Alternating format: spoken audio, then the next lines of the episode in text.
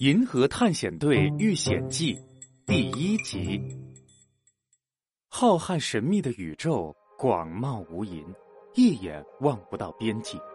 如钻石般闪耀的恒星，千奇百怪的彩色行星，拖着长尾巴在宇宙间穿行的彗星，无数美丽的天体星罗棋布，组成了一个神秘又奇幻的空间。在星际之间。有几艘宇宙飞船正列队前进，以极快的速度向未知的前方飞去。突然，这些飞船同时响起了急促的警报声：“注意，前方发现大量宇宙碎石，飞船即将与其发生碰撞，正在紧急调整前进方向。”队长，队长，这里是三号飞船，我们遭遇了撞击，正在脱离队列。糟糕，船队遇上了漂浮在太空中的碎石。这些石头坚硬无比，十分巨大。更不巧的是，前方就有一块大石头正向船队飞速撞来。距离撞击还有十秒，九、八、七。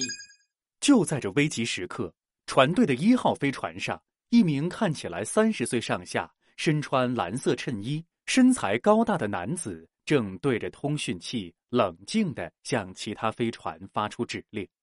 他。正是银河探险学院的老师，这次探险队的队长 Max。各船组成员，现在听我指挥，马上将飞船改为手动操作，全力拉起操作杆，向右上方转向。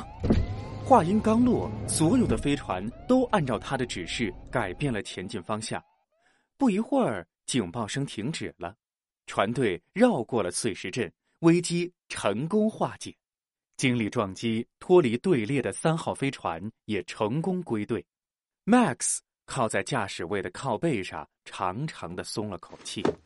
啊，刚才真是好险呀，差点就撞上了那些神出鬼没的大石头了。咦，小猴子，你脸怎么这么白？是不是快吓得尿裤子了呀？白小星坐在 Max 队长身旁的副驾驶位上，脸色煞白。刚刚经历的这场危机，可给他吓得不轻。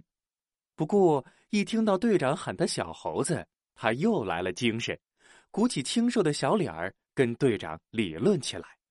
哎，麦克斯队长，我都说过多少次了，我不叫小猴子，我叫白小星。哼，以前在学校里，看在你是老师的份上，我就没给你起外号。